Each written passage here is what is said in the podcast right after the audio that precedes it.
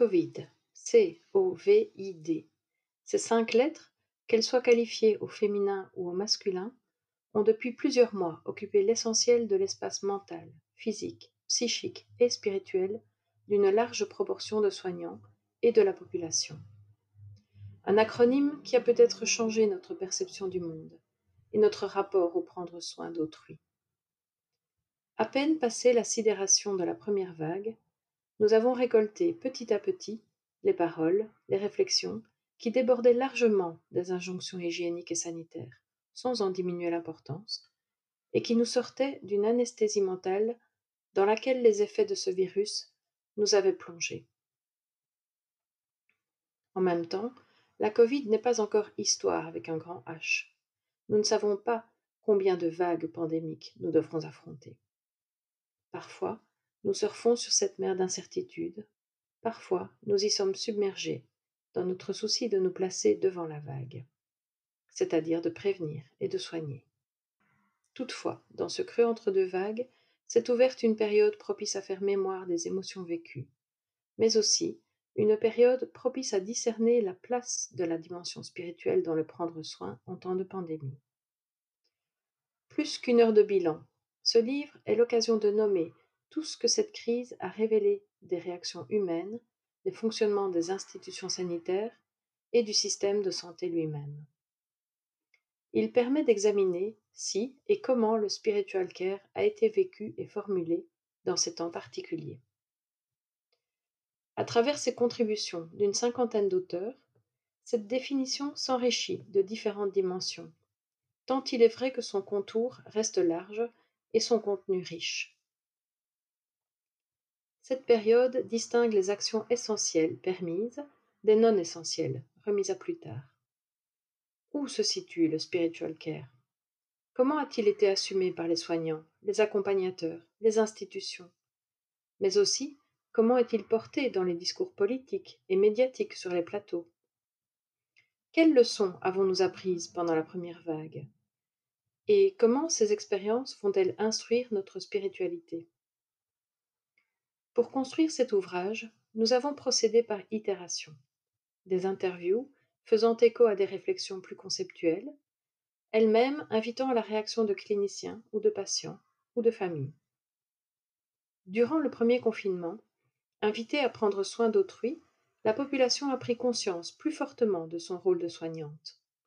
La population a partagé alors un peu de cette commune identité soignante avec les professionnels du soin et a appris à faire corps. De leur côté, les soignants ont dû s'occuper de leurs patients comme des membres de leur famille, de leurs proches. Certains ont été atteints par la Covid et sont devenus patients, exerçant au prix de leur vie ou de séquelles. Qui est soignant? Qui est penseur avec un E? Qui est penseur avec un A? Qui est le proche de qui? Qui répond à qui? Qui est souffrant? Le virus révélateur? Révéler, c'est faire connaître d'une manière surnaturelle ou simplement lever le voile sur ce qui était caché? Ce virus peut nous sembler parfois surnaturel par son invisibilité et son impact sur le monde. Surréaliste, diraient les Belges. Une évidence qui devait arriver un jour, diraient les scientifiques qui lançaient l'alerte. Quoi qu'il en soit de nos perceptions sur son caractère surnaturel ou non, il a dévoilé de larges pans du prendre soin qui ne faisaient pas l'objet de reconnaissance. Ce dévoilement des silences du Caire, c'est-à-dire le prendre soin qui ne fait pas l'objet d'un discours explicatif par les soignants, mais qui est prodigué quasi naturellement. Ces soins silencieux sont le résultat de considérations, de perceptions, d'expériences, de connaissances, de débats entre collègues, mais ne sont pas explicités, et de ce fait peu reconnus. Tout ce travail souterrain a été mis au jour par la crise, applaudi particulièrement dans ses aspects techniques et pour sa médecine d'urgence, par la bravoure face au risque de contamination. Beaucoup pensent qu'il sera vite oublié. Pourrons-nous en montrer aussi l'essence spirituelle? Le prendre soin fera-t-il la fierté de la société demain encore, au-delà de la sécurité sanitaire de la population? Face aux impératifs économiques, politiques, sociaux, la sagesse soignante, qui est une sagesse qui veut accompagner les crises plutôt que les éliminer, sera-t-elle entendue dans les discours publics? Cette sagesse inspirera-t-elle des caring communities des communautés soignantes? Et, pourquoi pas, une société plus solidaire et plus soignante? Est-ce le temps de l'apocalypse des soins? Peut-être bien si l'on considère le sens du mot apocalypse, dont l'étymologie veut dire montrer ce qui était caché, qui consiste bien à dévoiler ce qui se trouve dans les réalités du monde.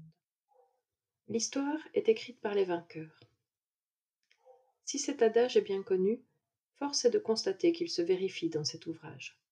La quasi-totalité des interventions sont rédigées par des résilients, des personnes qui, même s'ils ont enduré beaucoup et restent marquées, s'en sont sortis renforcés et même fiers, encore plus riches de l'expérience vécue.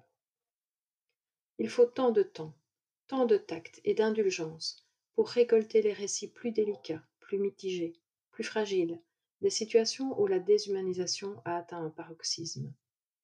Là où les résidents, les patients, ont attendu des heures sur un pot de chambre, attendu un diagnostic, attendu leur plateau du petit déjeuner arrivé à l'heure du midi ou du soir et servi finalement par un militaire. Là où les résidents n'ont plus reconnu un visage familier pendant plusieurs semaines. Là où des soignants ont été si malmenés qu'ils ont été obligés d'abandonner leur poste. Là où l'absentéisme a été massif. Inutile de dire que dans ces lieux, les récits seraient tout autres et donneraient une tonalité plus dramatique à l'ouvrage. Aussi, ce livre, possible aujourd'hui, sera celui des vainqueurs, ou plutôt, car chacun d'eux se défendrait probablement d'être vainqueur, celui des petites victoires. Des petites victoires sur le chaos qu'engendrait cette crise, où grâce à la bienveillance, la créativité, l'acharnement, mais aussi parfois la transgression, des éléments noyaux ont pu être sauvés.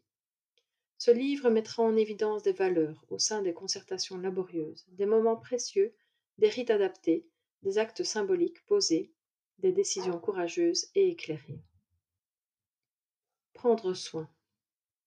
La première partie de cet ouvrage sera l'occasion d'entendre comment la dimension spirituelle de cette traversée s'est révélée dans les soins. Nous partagerons les interrogations sur l'art de la médecine et du prendre soin en temps de pandémie. Gérer la pandémie. Dans la deuxième partie, nous ouvrirons cette réflexion spirituelle à la gestion de la crise sanitaire par les politiques, les systèmes de soins, les institutions et leurs gestionnaires. Penser le système de soins demain. Enfin, nous conclurons ce parcours en nous demandant ce que cette crise a pu mettre en évidence et ce que nous devrions intégrer pour que le futur ne soit pas le comme avant. La crise l'a révélé, cette période peut être un tremplin pour mieux penser l'avenir, pour autant que ce mot révélé puisse nous parler. Ce livre présente un instantané.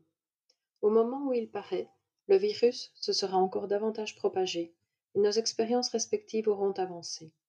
Mais il est temps de faire le point, quitte à rebrousser chemin ou à le reprendre.